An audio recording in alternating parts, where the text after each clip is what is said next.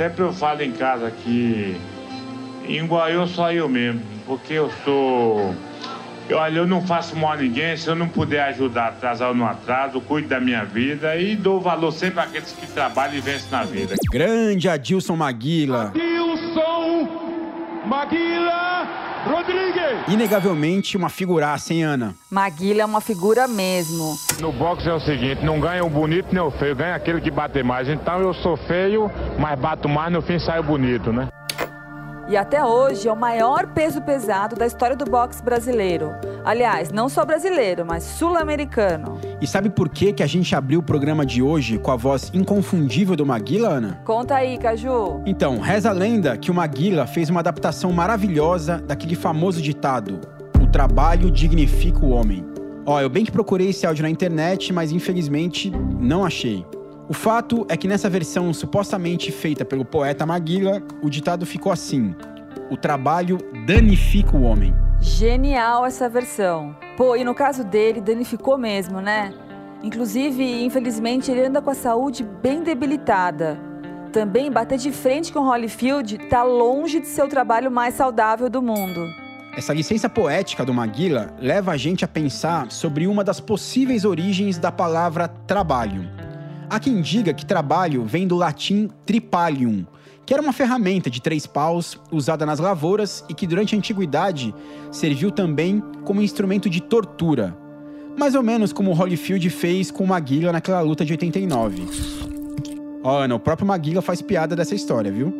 Bom, pegando carona nos ensinamentos do campeoníssimo Adilson Maguila, de que o trabalho não só dignifica, mas também danifica, nosso episódio de hoje vai falar de ansiedade, burnout e de outras doenças geradas pelo trabalho. Problemas físicos também, dor de coluna, tendinite. É, não tá fácil pra ninguém. É celular apitando o tempo todo, metas inalcançáveis, correria pra cá, peso pesado pra lá. A gente vai falar de tudo isso.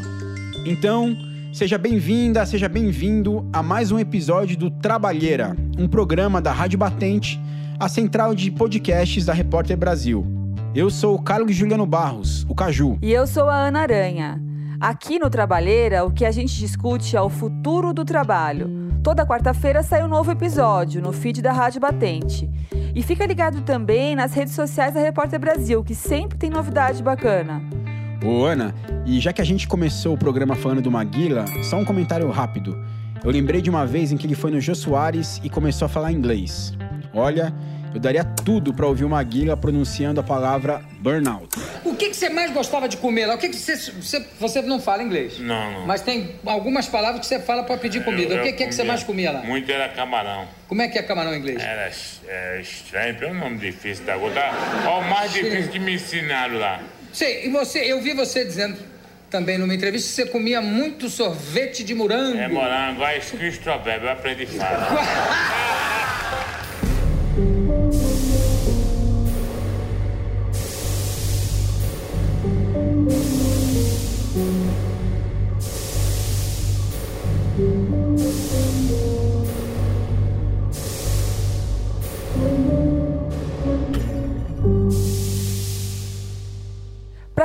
nossa conversa sobre problemas provocados pelo excesso de trabalho, eu vou contar uma historinha. A historinha do pardal de coroa branca. Caramba, virou podcast infantil agora, Ana. Bom, quando eu terminar a minha historinha, você me diz se parece infantil ou se parece de terror. Caramba, arrepiei aqui, hein? Mas vamos lá. O pardal de coroa branca é um pássaro da América do Norte com uma habilidade bem peculiar. Ele consegue ficar acordado por até sete dias seguidos. Isso quando ele migra. E olha que não é uma voltinha no quarteirão. Ele voa do Alasca até o México, quase 8 mil quilômetros. Que tal, Caju, ficar uma semana sem dormir? Ô, Ana, pra quem tem filho pequeno, como é o nosso caso, essa realidade nem é tão distante assim, né? Tá aí uma verdade. Em especial em tempos de quarentena, né? Bom, mas a história do pardal de coroa branca ainda não terminou. A capacidade dele de ficar acordado por tanto tempo despertou a curiosidade do Departamento de Defesa dos Estados Unidos. Já faz um tempo que o Pentágono vem estudando o cérebro desse bicho. Agora que eu arrepiei de vez, por que, que o Pentágono foi entrar nessa história? Então, eles estão fazendo uns experimentos para tentar criar um soldado que não durma. Meu Deus do céu. Sacou o toque de terror da história, né?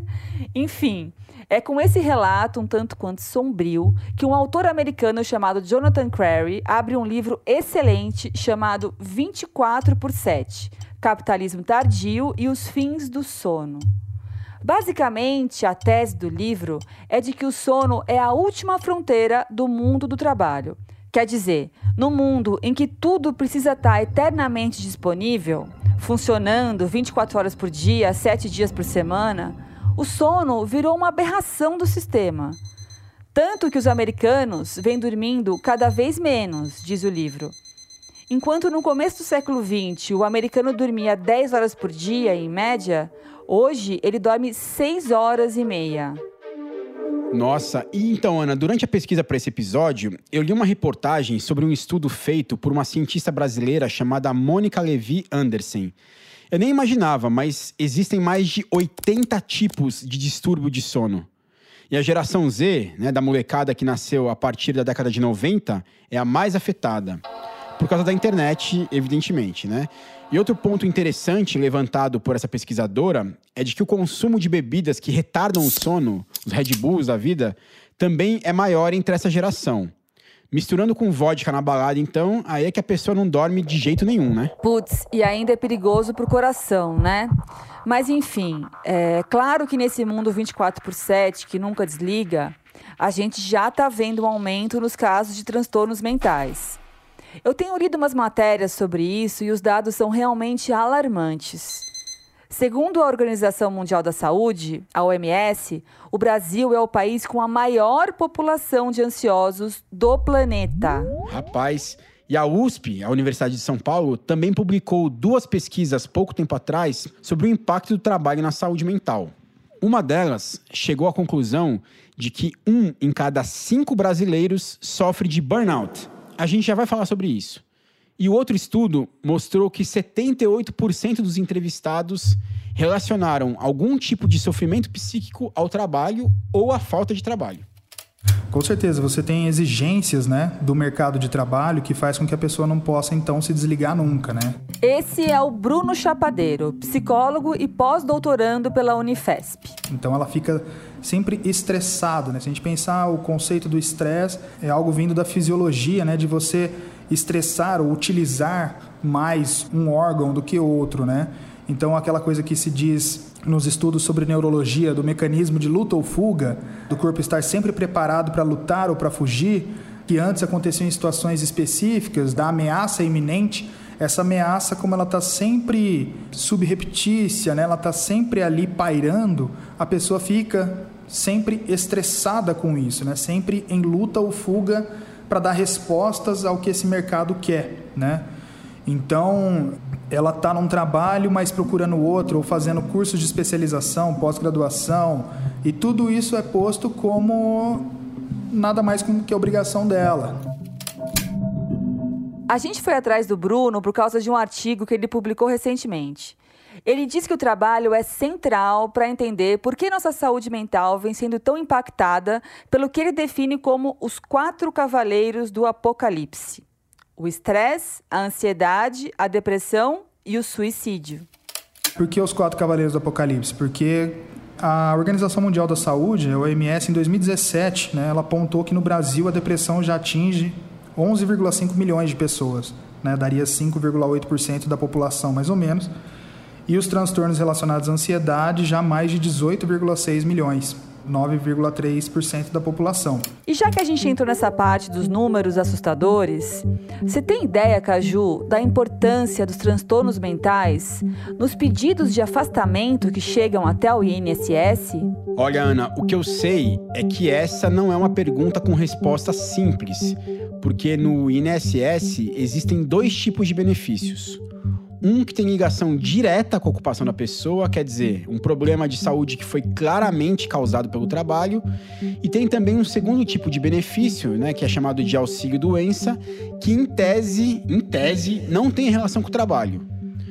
E quando se fala em transtorno mental, muitas vezes os profissionais da saúde têm dificuldade para apontar o nexo entre a doença e o trabalho. Como assim? Vou te dar um exemplo. É simples comprovar que um trabalhador de uma indústria perdeu um dedo em uma máquina, concorda? Mas é bem mais complicado provar que ele desenvolveu uma depressão por causa, sei lá, do ritmo intenso dessa mesma máquina. Até porque muita gente tem medo de ficar estigmatizada, de perder o emprego. Se as pessoas ainda acham que visitar o psicólogo é coisa de louco, você imagina assumirem que possam estar perdendo as rédeas ali da sua própria vida e os impactos que isso tem, consequentemente, no trabalho, né? Perda de produtividade, enfim. Quando justamente a produtividade é é um mote publicitário hoje em dia, né? Todos devemos ser produtivos, devemos ser corpos produtivos a todo tempo, né? Faz sentido. Eu conheço bastante gente que acha que psicólogo só serve para situações limite.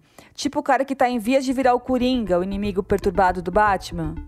Aliás, o último filme sobre o Coringa, com Joaquim Fênix, levantou toda uma discussão sobre isso, né? Sobre sofrimento mental e tratamento. Além de ser um filmaço, hein, Ana? I killed those guys because they were awful. Everybody is awful these days. It's enough to make anyone crazy. Okay, so that's it. You're crazy. That's your defense for killing three young men? Filmaço. Mas voltando aqui à nossa realidade e à questão dos afastamentos do INSS.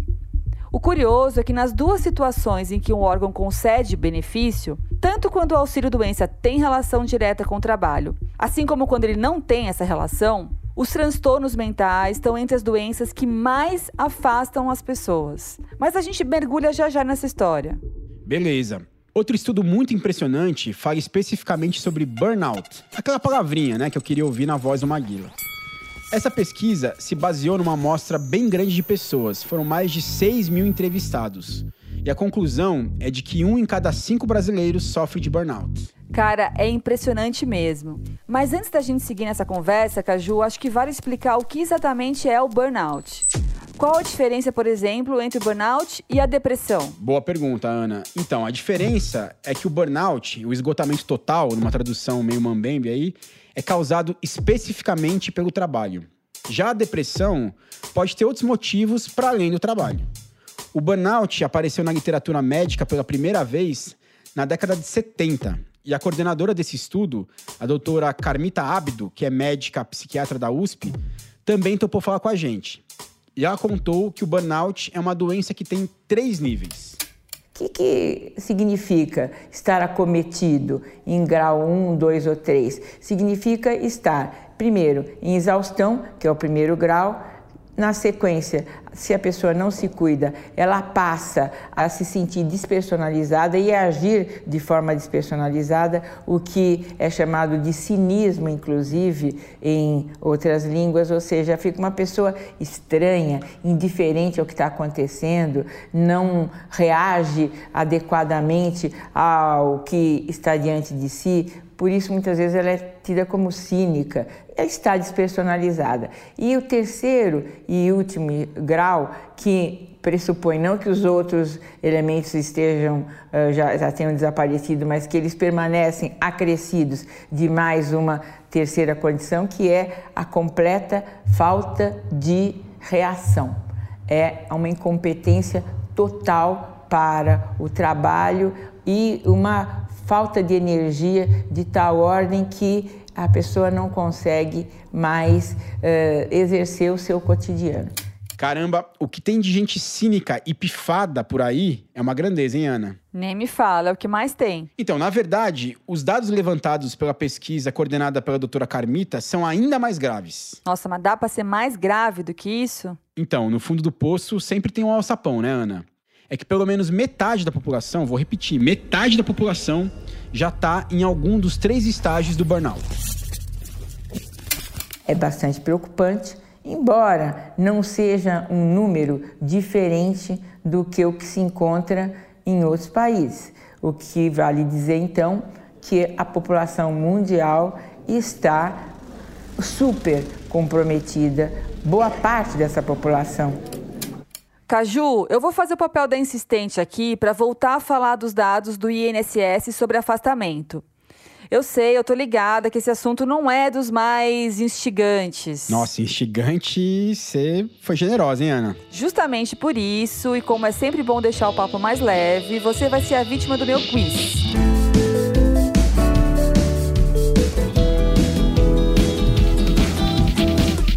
Tá preparado? Bora, eu sou bom de quiz, hein? Então vamos lá. Quais você acha que são as doenças campeãs de afastamento no INSS? O top 3. Vixe, é, de bate-pronto assim é difícil, hein? Mas como a gente já falou muito de transtornos mentais hoje, eu imagino que eles estejam aí dentro desse top 3. Já sobre as outras duas doenças, eu vou jogar toalha. Então, bora chamar os universitários. Quem vai responder é o Paulo Albuquerque, um estudioso da relação entre trabalho e previdência. Aliás, o Paulo não é só professor universitário. Ele também é pós-doutorando pela Escola Nacional de Saúde Pública e servidor federal. Ele trabalhou bastante tempo no finado Ministério da Previdência. Ô, Ana, antes da gente ouvir o Paulo, você me permite um alto jabá? Rapidinho, hein? Não, rapidão. O Paulo Albuquerque é uma das principais fontes do documentário Carne e Osso, o Trabalho em Frigoríficos, uma produção da Repórter Brasil que a gente já citou no segundo episódio aqui do Trabalheira. A medicina do trabalho usa essa, essa distância entre o início do trabalho e o início da doença como tempo de troca de pessoal. Esse documentário foi dirigido por este que vos fala, em parceria com o Caio Cavecchini. É só dar um Google que aparece o link do filme, Carne e Osso. Bom, agora que acabou o momento Alto Jabá, vamos ouvir o Paulo Albuquerque. Então, quando a gente se refere aqui às doenças do trabalho, amigos, né, a gente está se referindo àquele afastamento por mais de 15 dias no balcão do INSS. E o que é que você imagina que acontece mais? Qual é o afastamento que mais motiva a concessão do auxílio-doença pela Previdência? Pasmem, fiquem aí surpresos, que não é o sangue jorrando, não é aquele acidente traumático, não é o pérfuro cortante. Sem dúvida, esses acidentes são numerosos, eles são alarmantes, mas o que predomina, o que é preponderante na concessão de benefício previdenciário no Brasil são as doenças dorsopatias, doenças da coluna vertebral, a dor de coluna, a dor lombar, o bico de papagaio. E aí, Caju, quando a gente começou esse quiz, você imaginou que as campeãs fossem as dorsopatias, as doenças da coluna? Olha, Ana, pensando bem, é tanto peso nas costas de todo mundo que nem é uma surpresa tão grande essa informação, vai.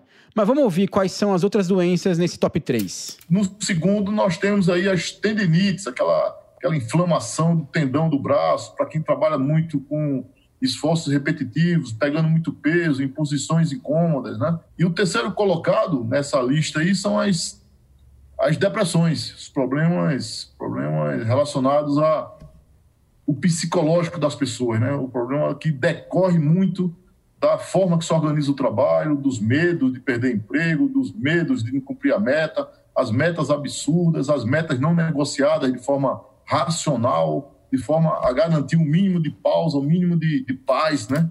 O Paulo Albuquerque é um dos idealizadores de uma ferramenta muito interessante chamada NETEP.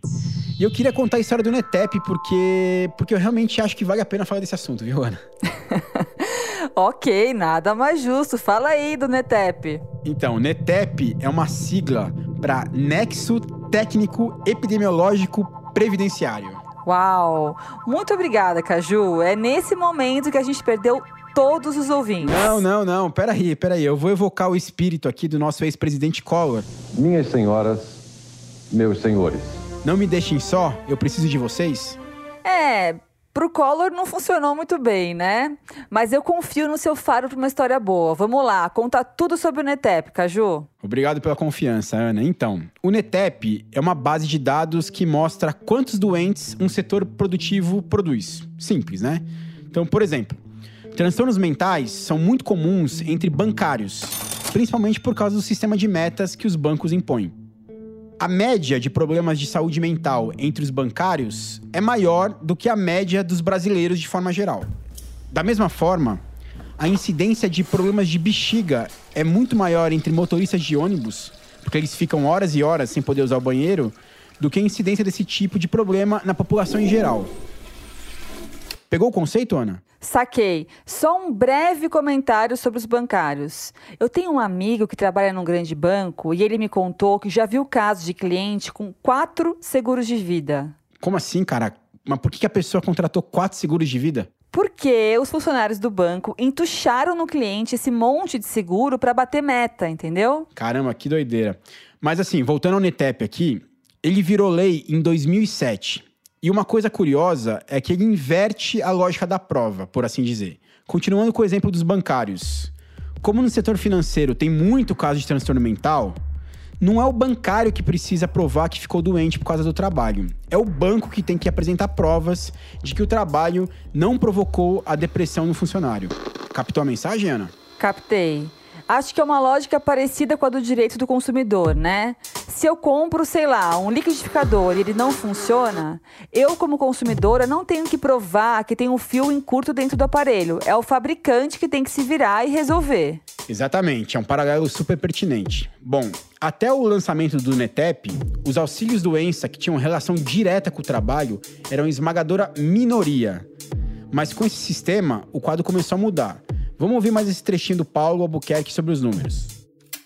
95% dos afastamentos até 2007 são referentes a desígnios divinos, foram fatalidades. É, essa palavra aparece muito aí nos laudos, fatalidade, fatalidade, fatalidade, como se aquilo jamais pudesse ser previsível ou prevenível, né? Então, até 2007, 95% foi por Deus quis e 5% relacionado ao trabalho.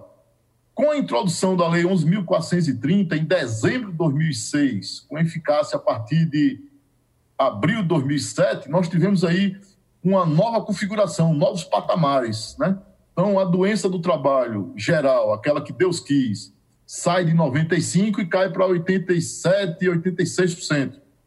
Enquanto que o acidente de trabalho, né, aquele rotulado pelo INSS como um acidentário do trabalho, sobe de 5% para 12%, 15%. Cara, esses dados são mesmo impressionantes. Então, recapitulando, até 2007, só 5% dos afastamentos eram considerados consequência direta do trabalho. Quer dizer, é óbvio que tinha uma subnotificação gigantesca. Devia ter um monte de casos de afastamento que era causado pelo trabalho, mas que não entrava nessa conta. E você sabe, Caju, se esses números se mantêm até hoje? Então, Ana, pelo que disse o Paulo Albuquerque, os números voltaram aos patamares pré-NETEP, né, de antes de 2007. Isso acontece por algumas razões. Os benefícios da Previdência, que são classificados como acidentes de trabalho, eles dão algumas vantagens para as pessoas que recebem. E, obviamente, né, eles saem mais caro para o governo. Então, nesse contexto que a gente está vivendo de corte pesado de despesa da Previdência, está mais difícil que o governo aceite dar esse benefício para as pessoas. Então, na prática, o que rola é o seguinte: o cidadão vai lá fazer uma perícia e aí o perito não libera o benefício mais vantajoso para o trabalhador. Então, você vê que tem um componente ideológico forte nessa história. E a verdade é que o NETEP está sob fogo pesado. Tem até uma ação direta de inconstitucionalidade rolando no Supremo Tribunal Federal contra o NETEP.